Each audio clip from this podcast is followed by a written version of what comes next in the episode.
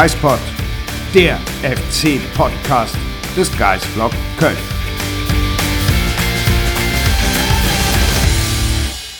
Ja, ich glaube, für die, für die ganze Stadt bedeutet das unheimlich viel. Und in der Woche ist viel passiert, muss man sagen. Mal wieder. Am Ende muss man sagen, hat die Mannschaft das äh, in der schwierigen Situation bravourös hinbekommen.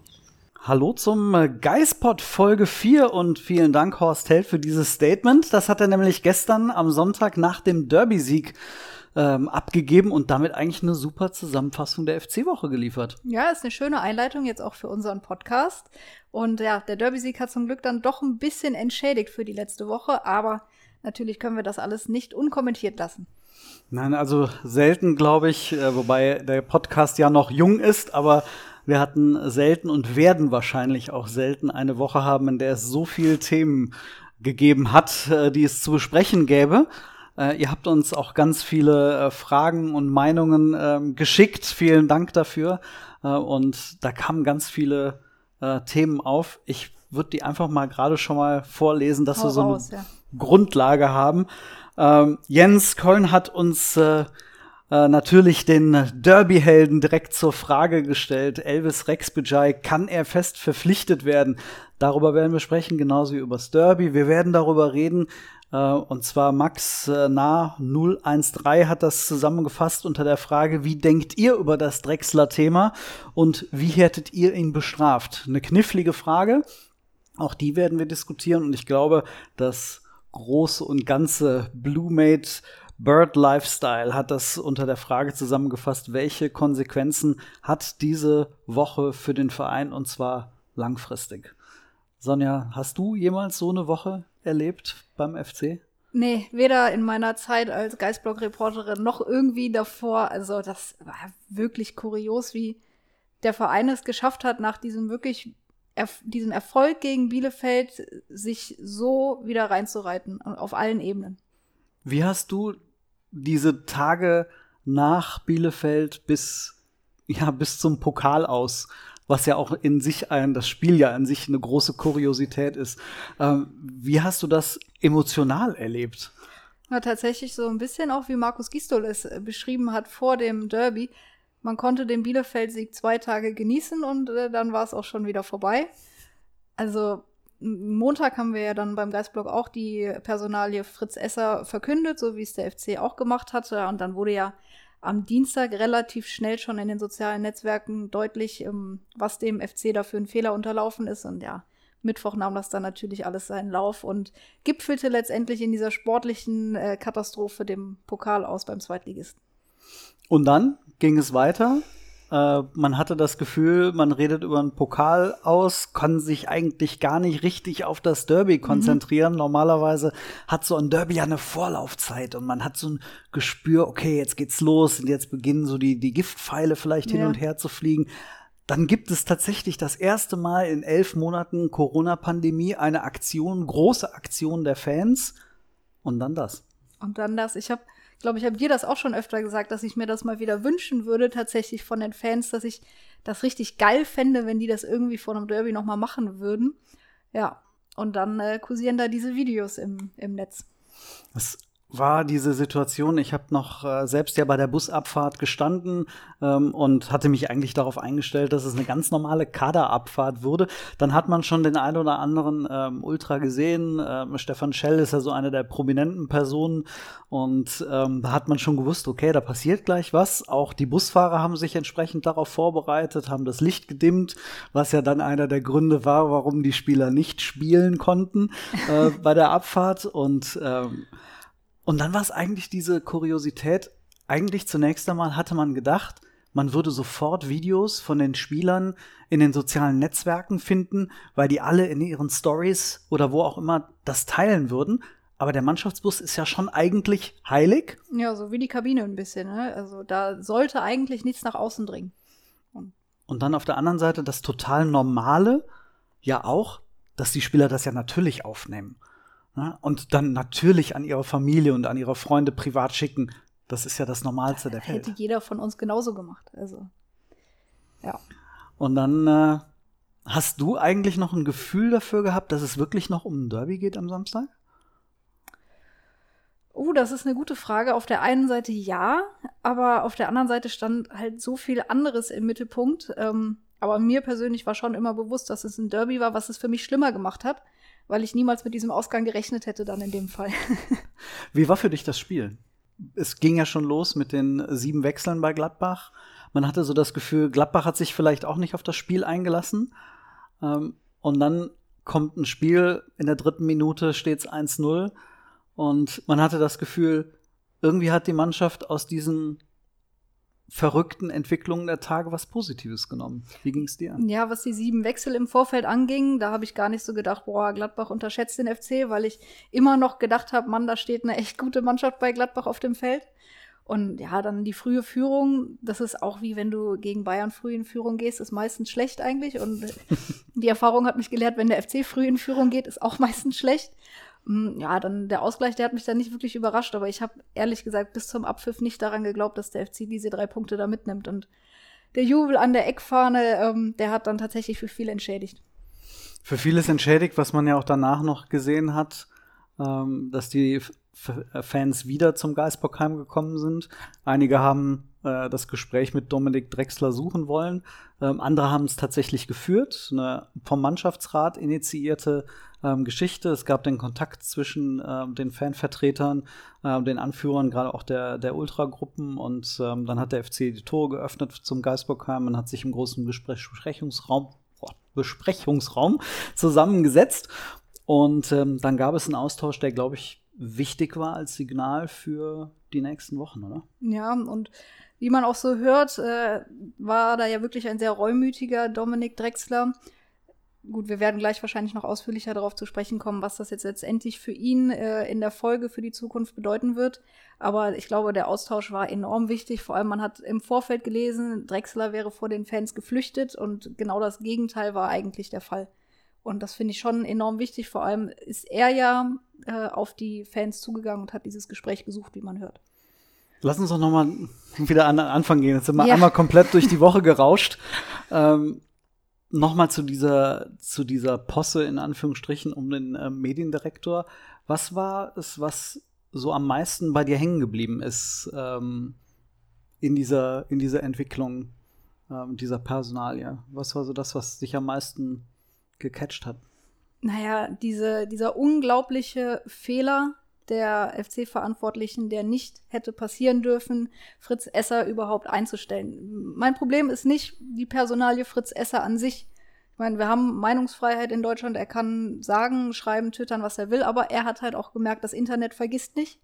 Und er hat seine Aussagen wohl auch nicht als so schlimm empfunden, als dass er selber es hätte ähm, im Vorfeld löschen können. Das als ausgewiesener Kommunikationsexperte ist natürlich ein bisschen fragwürdig, aber der Fehler ist beim FC passiert, nicht bei Fritz Esser.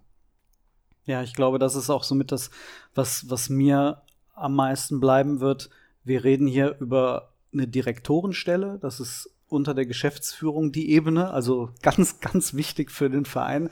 Es ging um die strategische Ausrichtung. Ich glaube, wenn man sich die, die Person Fritz Esser mit seinem Werdegang anschaut, dann hat er sehr viele Kriterien erfüllt, die man im Vorfeld aufstellen würde für so eine Position. Journalist, PR-Erfahrung, Unternehmenskommunikation, äh, relativ jung, sehr nah an den sozialen Netzwerken. Ähm, das heißt, jemand auch, der ähm, der nach außen etwas äh, vielleicht Neues anstoßen kann. Ähm, und also man kann sehr, sehr viele Punkte durchgehen. Und dann gibt es eben diesen einen Punkt, den du angesprochen hast, das Internet vergisst nicht. Und was ja auch vielleicht für Dominik Drexler, werden wir später noch mhm. mal drauf zurückkommen, so eine Frage ist, ähm, ich habe mit einer verantwortlichen Person beim FC gesprochen und ich habe mich erinnert gefühlt an etwas, was in den USA relativ häufig passiert, was natürlich jetzt mit Sport und FC wenig zu tun hat. Wenn dort Richter installiert werden, berufen werden in Ämter, dann werden sie diesen Vetting-Prozess, diesen Prüfprozess müssen sie sich durchstellen. Äh, äh und wenn sie dann vor 30 Jahren irgendwann mal irgendwo eine Position eingenommen haben, in einem Essay, die, das sie an der Uni geschrieben haben, mhm. werden sie plötzlich 30 Jahre später für eine Position ungeeignet. Das ist natürlich noch mal ganz was anderes, ja. auf einer ganz anderen Ebene.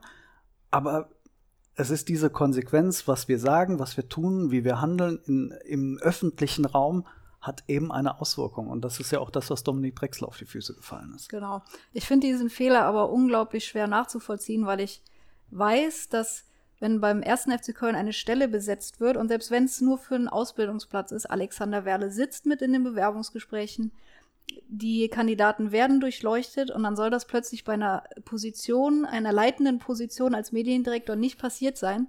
Das Problem ist, glaube ich, einfach, dass jeder davon ausgegangen ist, dass es passiert ist, dass jemand diesen Background von ihm, also diese, diesen Twitter-Account gecheckt hat, aber niemand nachgefragt hat und es einfach nicht passiert ist.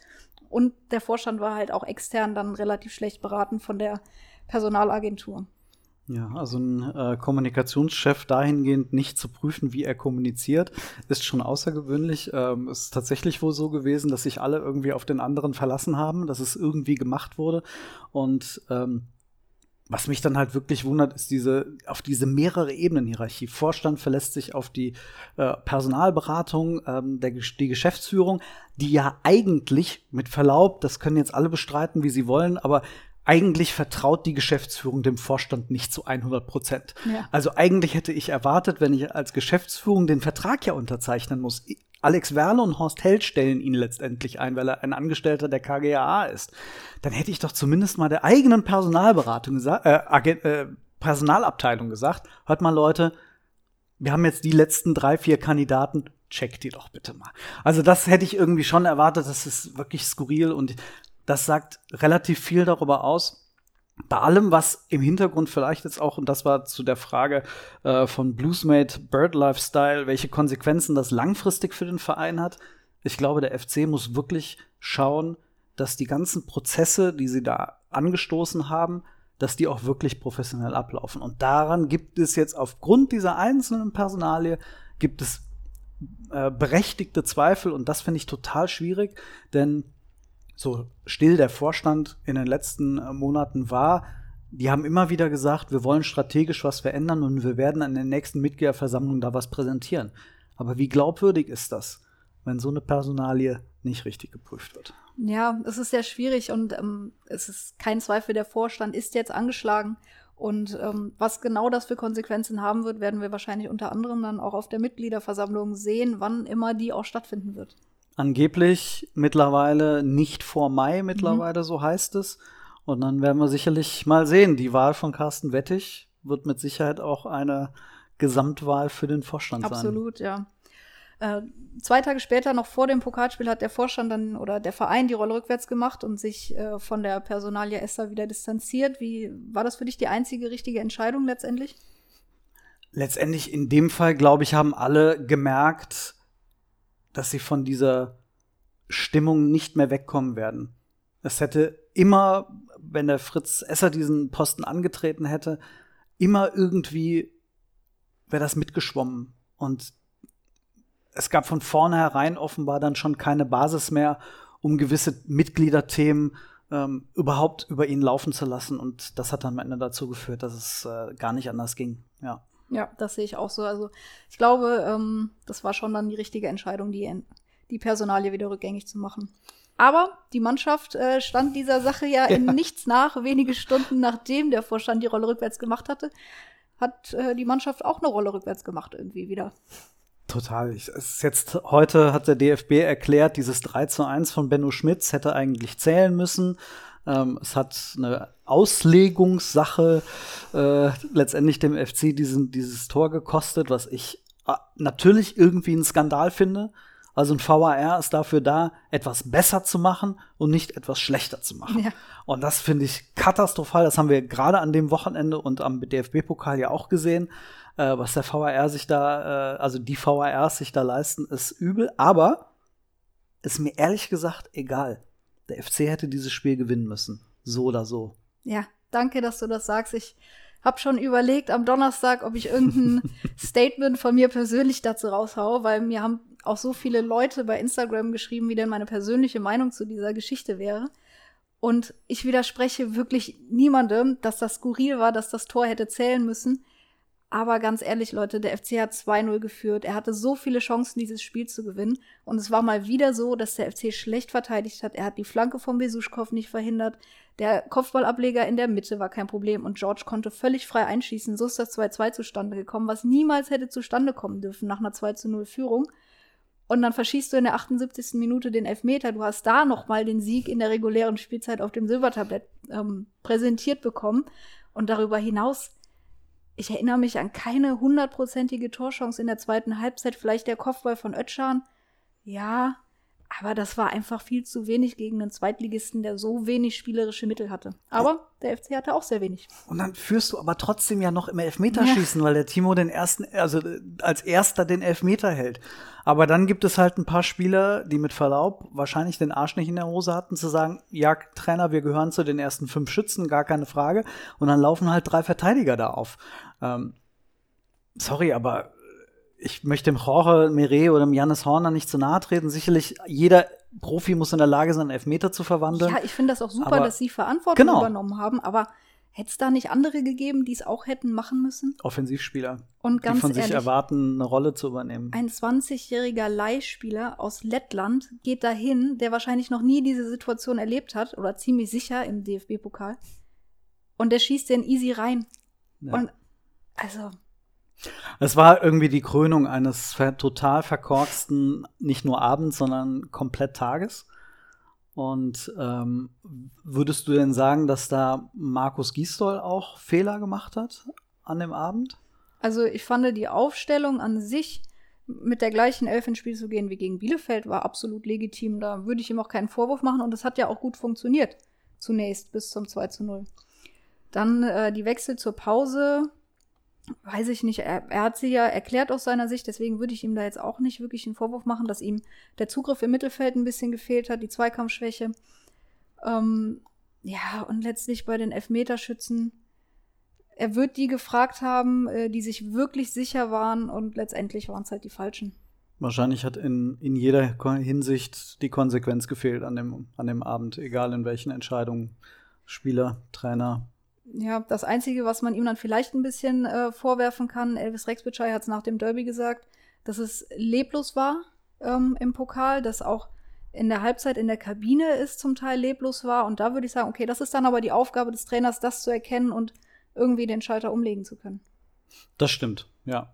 Leblose Kabine ist in der Regel auch äh, eine Aufgabe des Trainers. Ja. Das hat er ja dann aber offensichtlich am Samstag sehr gut hinbekommen. Horst Held hat ihn explizit gelobt für eine sehr emotionale Rede. Wir können alle davon ausgehen, dass in der nächsten 24-7-Folge diese Rede zu hören sein ja, wird. Ich hoffe es auch. Ich hoffe es auch, einen kleinen Einblick zu bekommen. Ähm, denn man hatte schon gemerkt am Samstag, da, sah, da stand dann eine ganz andere Mannschaft mit einem ganz anderen Anspruch auf dem Total. Platz. Ja, nur mal als Beispiel. Elvis hat bis Mitte der zweiten Halbzeit 100 Prozent seiner Zweikämpfe gewonnen. Also das sagt schon viel aus, wie die Mannschaft da an dem Tag aufgetreten ist. Und das fand ich dann tatsächlich schon sehr beeindruckend. Nachdem er in Regensburg fast keinen Zweikampf gewonnen hat. Also das stimmt leider. Es war insofern auch von Gisdol ein klares Zeichen. Ich vertraue dir da. Du läufst wieder von Anfang an auf, obwohl ich dich im Pokal nach 45 Minuten runtergenommen habe. Also da hat er dem nochmal eine Chance gegeben und er hat es total zurückgezahlt. Total, ja. Aber um in der Chronologie zu bleiben, oh, müssten natürlich. wir ja ähm, erst über Freitagabend nochmal sprechen. Absolut. Ja, Dominik Drexler. Ähm, ich würde an der Stelle mal ganz kurz nochmal zu euren Stimmen zurückgehen. Ja. Ähm, einfach mal, wie ihr die Woche erlebt habt. Ich glaube, das äh, bringt nämlich auch viele Themen äh, fördert es zutage. Ähm, ich würde mich eher mal so den, vielleicht gerade den etwas negativeren äh, widmen. Mach das. Ähm, T. Haut hat gesagt, eine Katastrophe in der Außendarstellung, wenigstens Derby-Sieger. Ähm, Step Anoué sagte, typisch FC, zwei Siege, eine Niederlage, aber der gesamte Verein macht sich lächerlich. Äh, auch das kann man sicherlich unterschreiben. Und dann gibt es die Diskussion um Drexler. Mick Kai sagt, Drexler ist nicht mehr tragbar. Seine Familie als Spacken zu beleidigen geht gar nicht. To Matsch 21 sagt, ich finde, die Sache mit Drexler ist völlig übertrieben. Jeder Mensch macht Fehler. Das ist mit Sicherheit so. Aber ich habe auch noch ein paar eher positive Kommentare von euch, die ich euch nicht vorenthalten will. Da sagt Triple J 89, das deckt sich ein bisschen mit dem, was du eben auch gesagt hast. Das ist einfach typisch FC. Also nach dem Motto, wir kennen es ja nicht anders. So ist es halt. Mira 1108 sagt, einfach verrückt, auf und ab, aber ich liebe es irgendwie. Fairerweise muss man sagen, ich glaube, so geht es einfach sehr, sehr vielen FC-Fans. Ich habe auch ja. eine Nachricht von jemandem bekommen, der gesagt hat, nach dem Pokal aus, emotional total leer, auf dem Weg äh, dahin, sich vom FC zu distanzieren und mit dem Derby-Sieg wieder, ja, jubelnd, ja. wieder mittendrin im Geschehen. Heiterkeit. Dann habe ich noch eine Aussage von Gangster Aki, hat mir nochmal bestätigt, dass Gistol der absolut beste Trainer für diesen FC ist. So ein Lob an Markus Gistol. Im Gegenzug dazu sagt aber Max YQ, selbst wenn wir mit Gistol die Klasse halten, sollte der FC über einen Trainerwechsel nachdenken. Dann gehen wir erstmal zurück zu Dominik Drexler nochmal. Ähm, ja, ich habe echt total gemischte Gefühle, was diese ich Geschichte angeht. Ich muss zuerst mal sagen, ich habe dieses Video auch zugeschickt bekommen, bevor überhaupt diese riesen Diskussion entstanden ist. Und ich habe das nicht gehört, was er gesagt hat. Und dann habe ich es mir hinterher natürlich aber und aber mal angehört. Ich höre es dann, weil ich es weiß. Also das fand ich schon schwierig. Aber gut, er hat es gesagt, er hat es auch zugegeben, dass er es gesagt mhm. hat. Von daher müssen wir drüber reden. Absolut. Ähm, ich musste mich dabei zugegebenermaßen äh, in ein bisschen in äh, den Allerwertesten kneifen. Ich musste mir nämlich einfach sagen, es gibt bestimmt Situationen, in denen ich Dinge gesagt habe in der Vergangenheit, wenn die irgendwie aufgenommen worden wären und wenn die öffentlich geworden wären, dann hätte ich vielleicht in der Situation meinen Job verloren oder ich hätte ähm, also ich glaube, das kennen einfach ganz viele, oder? Dass man in einem unbeobachteten Moment Dinge sagt, die man dann am liebsten zurückgenommen hätte, wenn sie dann öffentlich werden. Ja, wie ist das mit dem ersten Steinwerfen und so, ne? Also bevor ja. man Leute verurteilt, immer ein bisschen mal fragen, habe ich nicht selbst vielleicht sowas schon mal gemacht, aber ich kann auch verstehen, dass das für die Fans einfach sehr, sehr wehgetan hat. Sie haben sich sehr viel Mühe gegeben, manche haben sich freigenommen, wollten die Mannschaft noch mal richtig pushen vor diesem Derby und kriegst dann ins Gesicht gesagt, dass du ein Spacko bist. Äh, das ist schon schwierig. Es ist eine riesengroße, und das ist für mich somit das größte Problem, ist eine Glaubwürdigkeitsfrage. Ja. Ähm, wir hören elf Monate lang, dass der FC teilweise auch schlecht spielt und gerade zu Hause schlecht spielt, weil die Fans fehlen. Elf Monate lang. Immer und immer wieder. Und dann kommen die Fans das erste Mal und die machen einen solchen Aufriss. Und ich habe mit Leuten gesprochen, die Teil, das haben stundenlang wurde das vorbereitet, ja auch unter einer Situation, auf der sie wussten, das ist Corona nicht ganz so konform, ja. beziehungsweise auch wenn sie alle Masken getragen haben, ähm, die wussten, dass das eine Art ist, bei der auch die Polizei hätte einschreiten können. Die haben was riskiert für, diesem, für diese Jungs, für die Spieler. Und dann kann man sich da auf den paar hundert Metern das Ganze angucken, aufsaugen und selbst wenn man einer ist, der es vielleicht jetzt nicht so total geil findet, aber einfach zu sagen, ich bin Spieler dieses Vereins und die Fans machen das für uns. Und wenn man elf Monate lang jammert, dass es keine Fans im Stadion ist, dann freut man sich mal für ein paar Minuten oder Sekunden, dass das das ist, was einem da zurückgegeben wird, dafür, dass man Derby dann irgendwie gewinnt. Und das da bin ich jetzt echt gespannt. Wie will denn noch ein einziger Spieler sich glaubwürdig vorne hinstellen und sagen, wir vermissen die Fans, wenn man sowas dann ähm, auf der anderen Seite gehört hat? In dem Zusammenhang finde ich es ja fast noch viel schlimmer als diesen flapsigen Spruch von Drexler da, dass da wirklich jemand gesagt hat, ey komm, wir wollen jetzt hier weiter spielen, ob das jetzt Karten waren oder was auch immer. Ich erwarte, dass wenn die Fans sowas machen, die Spieler an den Fenstern hängen und das aufsaugen und genießen und sich nicht gestört bei ihrem Kartenspiel fühlen. Also das ja. war für mich viel schlimmer. Wir haben ja auch noch andere Szenen jetzt am Wochenende gesehen. Dynamo Dresden, äh, da haben die Fans äh, auf Brücken gestanden. Das sah geil aus, ja. Also, Boah, Wahnsinn. Da kann man über Pyro doch denken, was man will.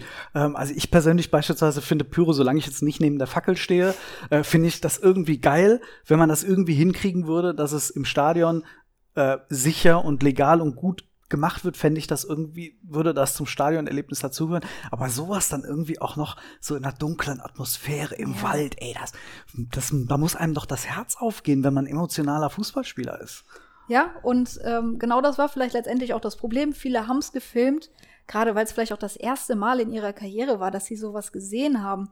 Und ja, sie haben es nicht bei Social Media hochgeladen, weil der Bus ist heilig, die Kabine ist heilig, aber natürlich schicke ich das doch meiner Familie und meinen Eltern und sage, hey, guck mal, wie geil das ist. Ja, und dann höre ich vielleicht nicht, wenn einer meiner Mitspieler gesagt hat, haha, was für Spacken. Ja. Es ist halt alles sau unglücklich gelaufen.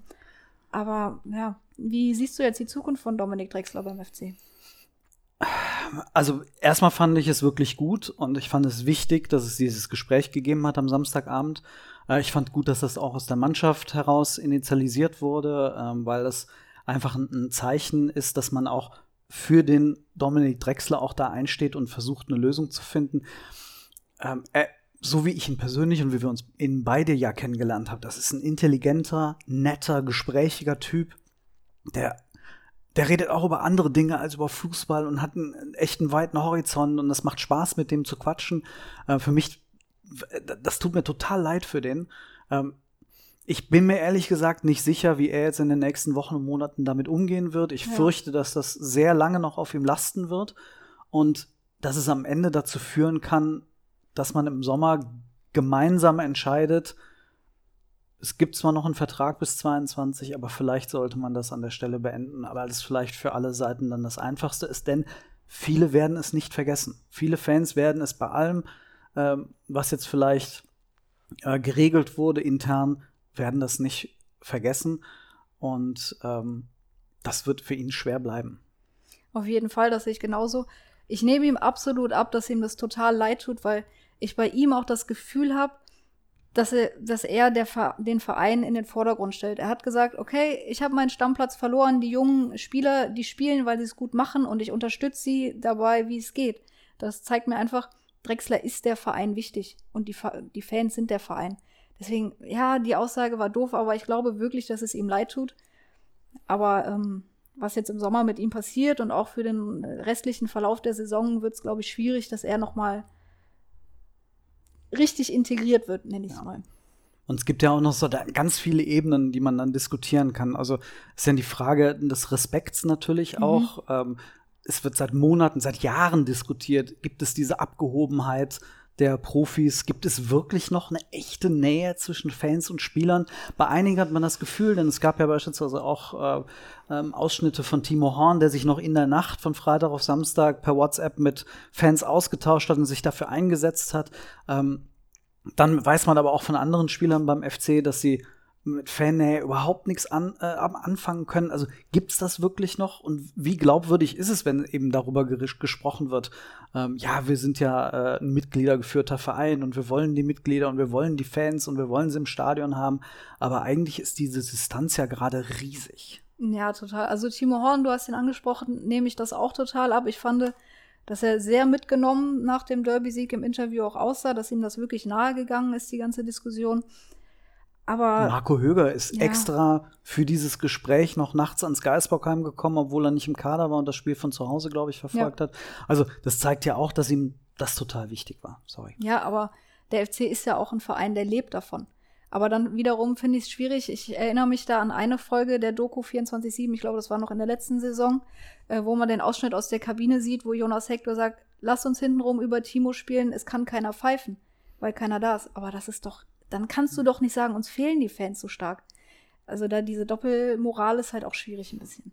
Ja, also äh, ich glaube, es ist gerade sehr schwer zu verkaufen, auch weil es natürlich keine echten Kontakte geben kann ähm, wie dieses Bewusstsein für die Fans auch ist, dass sich die Spieler beispielsweise auch wirklich bewusst machen, was es für die Fans bedeutet, nicht ins Stadion zu können. Und wenn sie dahin kommen ähm, und diesen Aufriss veranstalten, um die, die Mannschaft zu unterstützen äh, an einem Freitagabend, was die da auf sich nehmen müssen.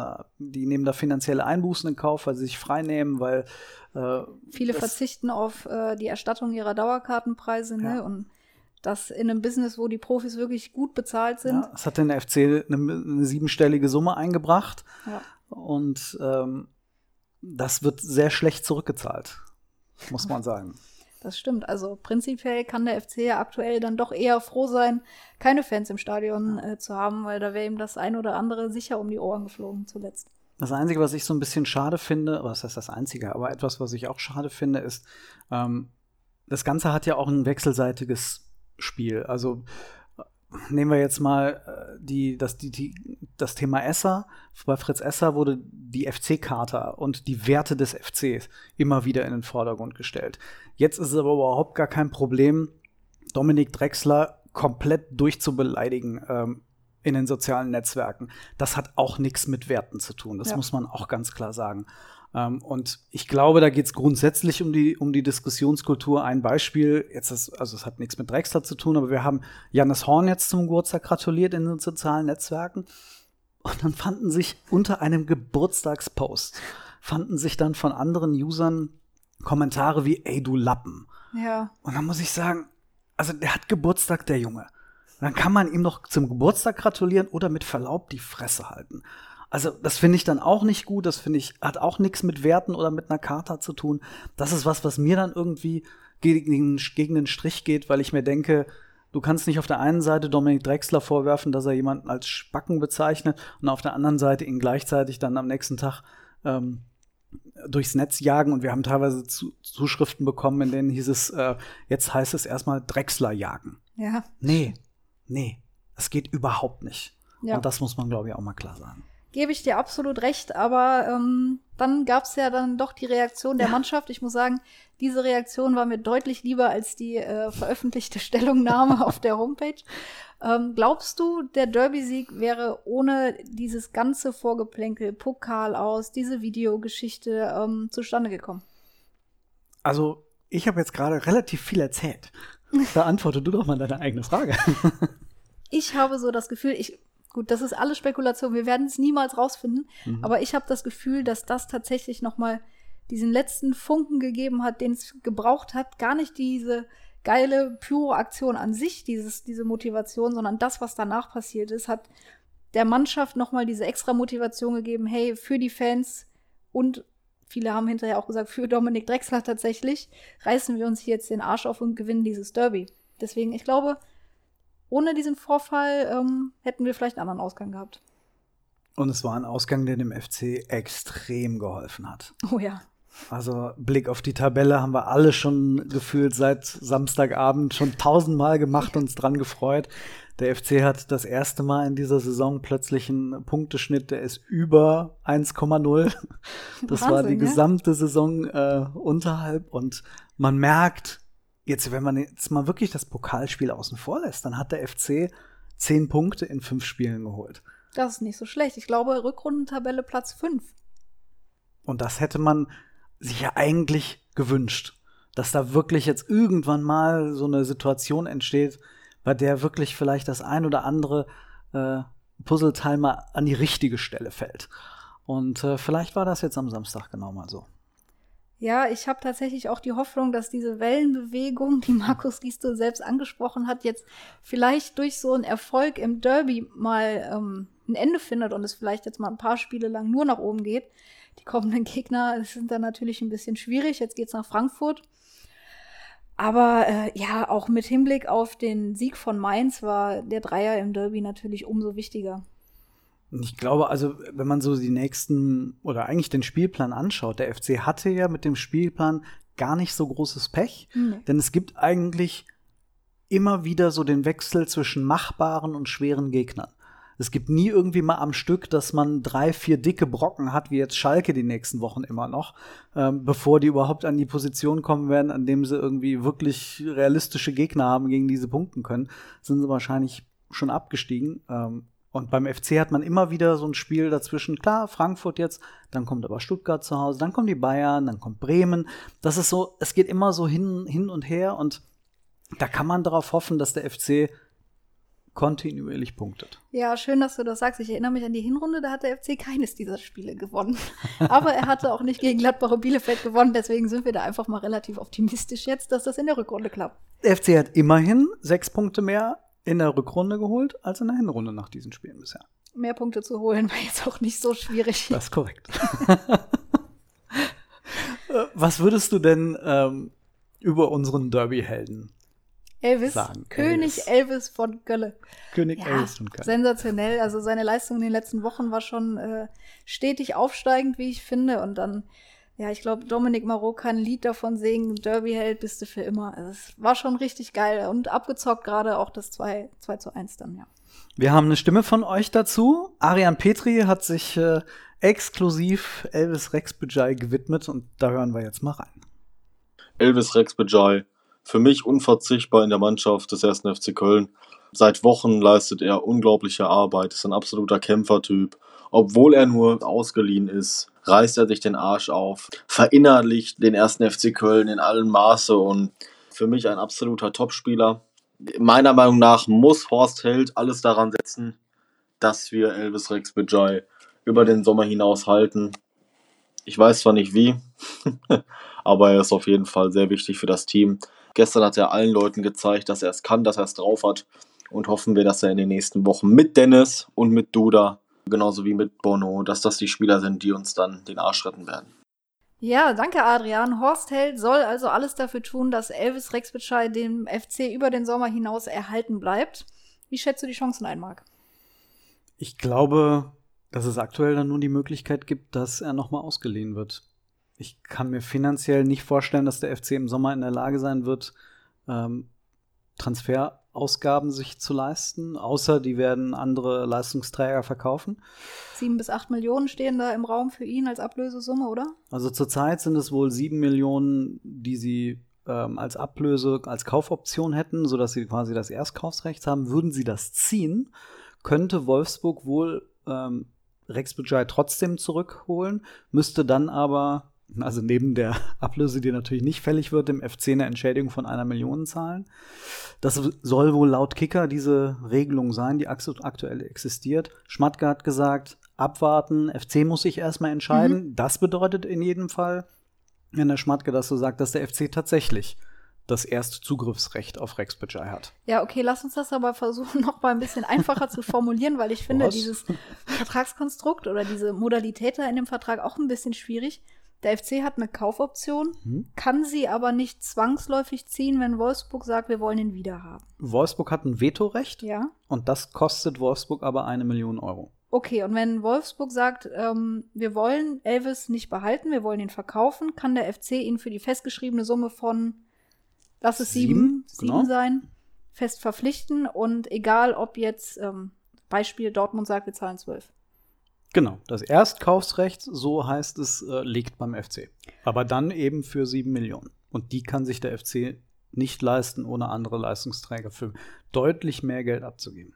Dann ist die Frage, ähm, hat Wolfsburg Bedarf auf dieser Position? Meiner Meinung nach mit der Verlängerung von Yannick Gerhardt nicht. Und sie haben ja noch einen zentralen Mittelfeldspieler schon im Vorgriff für den Sommer verpflichtet. Das heißt, eine Zukunft bei Wolfsburg sehe ich eigentlich nicht. Ist halt die Frage, einigt sich Jörg Schmatke irgendwie mit Horst Held auf eine weitere Leihe? Ja, Vertrag ist bis 23 in Wolfsburg. Mhm. Das heißt, es gäbe noch die Möglichkeit einer weiteren Laie für ein Jahr. Und da könnte der FC ja durchaus sagen, mal gucken, was finanziell dann vielleicht 22 möglich wäre. Ja. Das wäre dann eine Frage. Ich glaube, Rex Bujai fühlt sich total mhm. wohl.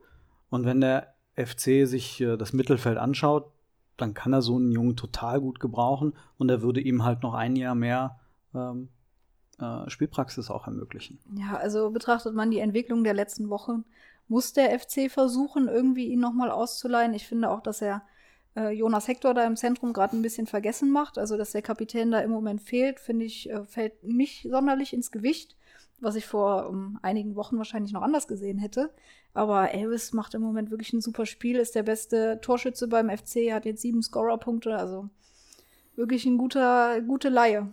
Auf der anderen Seite, vielleicht ist es halt das Los des FC jetzt in den nächsten Jahren sogar, äh, mit Blick auf die finanzielle Situation, dass sie halt immer wieder mit Leihspielern werden arbeiten müssen, was auch bedeutet, wenn sich die Leihspieler gut entwickeln, dass sie halt dann wieder zurück zu ihren Vereinen müssen oder dann halt für mehr Geld woanders hinwechseln. Ich glaube, ähm, da muss der FC flexibel sein. Das hat mit Marc Uth gut funktioniert, jetzt mit Elvis gut funktioniert. Mit Marius äh, Wolf funktioniert es gut. Mit Marius Wolf funktioniert super. Den können sie sich im Leben nicht leisten. Also es hieß da irgendwie was von fast 20 Millionen Euro äh, Ablöse. Das ist un undenkbar. Und da muss man einfach mal gucken, was im Sommer passiert. Ich fürchte, dass der FC äh, mindestens einen der Leistungsträger, und da reden wir dann von Bono, Skiri oder beispielsweise Iso Jakobs, ähm, dass sie den für viel, viel Geld ähm, werden loswerden müssen, um überhaupt die Löcher zu stoppen. Ja, das ist ja wie im letzten Sommer mit John Cordoba. Ja. Einen großen Genau. Verkauf werden sie machen müssen, anders wird es nicht funktionieren. Und dann mal schauen, wer es am Ende sein wird und für wie viel. Aber das Tolle ist, dass sich Elvis Rex Bajai in so eine Rolle entwickelt hat. Ja. Denn wir haben uns alle gefragt vor der Saison, wer soll die Tore schießen?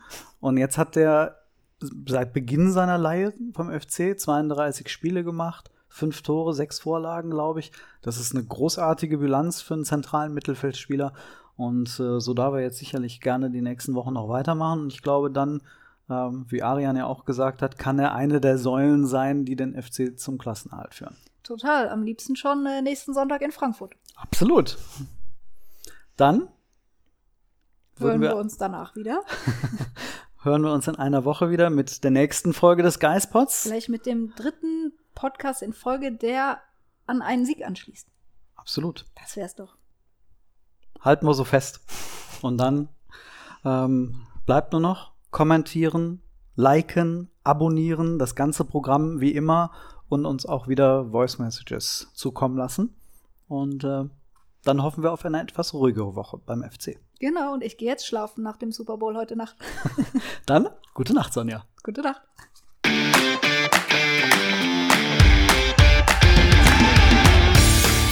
Geispod, der FC-Podcast des Geisblog Köln.